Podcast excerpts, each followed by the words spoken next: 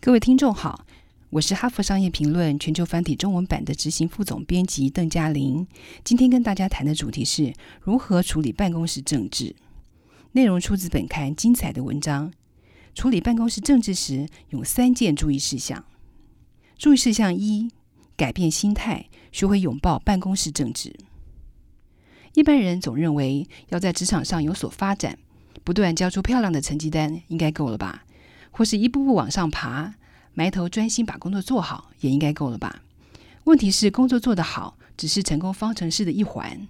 想证明自己的价值，你非要拥抱办公室政治不可。你必须去玩政治游戏，小心于应付各种微妙的人际关系跟棘手的状况。而这些事情非常可能超出你的职务范围。多观察在公司一路高升的人，看他们如何与人沟通、开拓人脉。有策略的掌控自己的职来，你再试着如法炮制，多找机会和具影响力的高阶主管谈话。假如你有所贡献，务必要让主管注意到。如果你一开始这么做时觉得很不自然，或觉得很不自在，那也无所谓。事业要成长，往往代表要跨出你的舒适圈。注意事项二：管理办公室政治。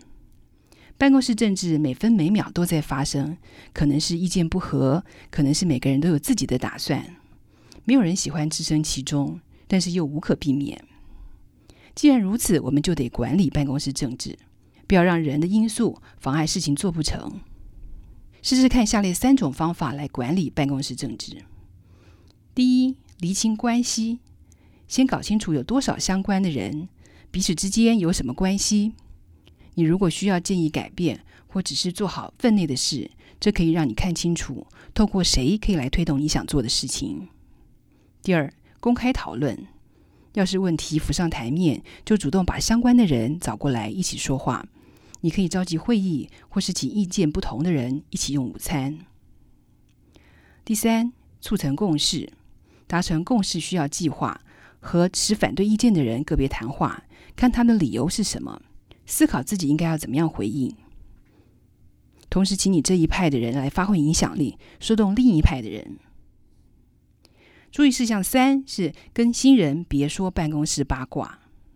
新人刚进公司，你很可能想找他好好的聊聊，把办公室里所有的八卦都告诉他。你甚至可能还觉得跟他说内幕消息是帮了他的大忙。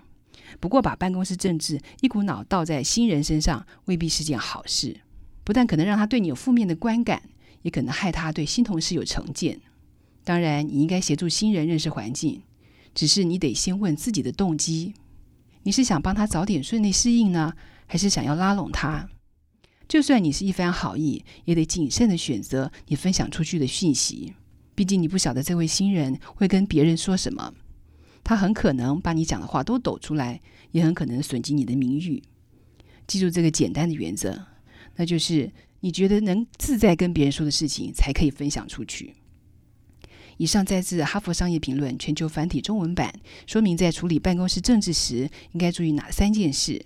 再帮您整理如下：分别为注意事项一，改变心态，学会拥抱办公室政治；注意事项二，管理办公室政治；注意事项三，别跟新人说办公室八卦。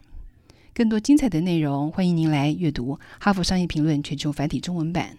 谢谢您的收听，我们下周见。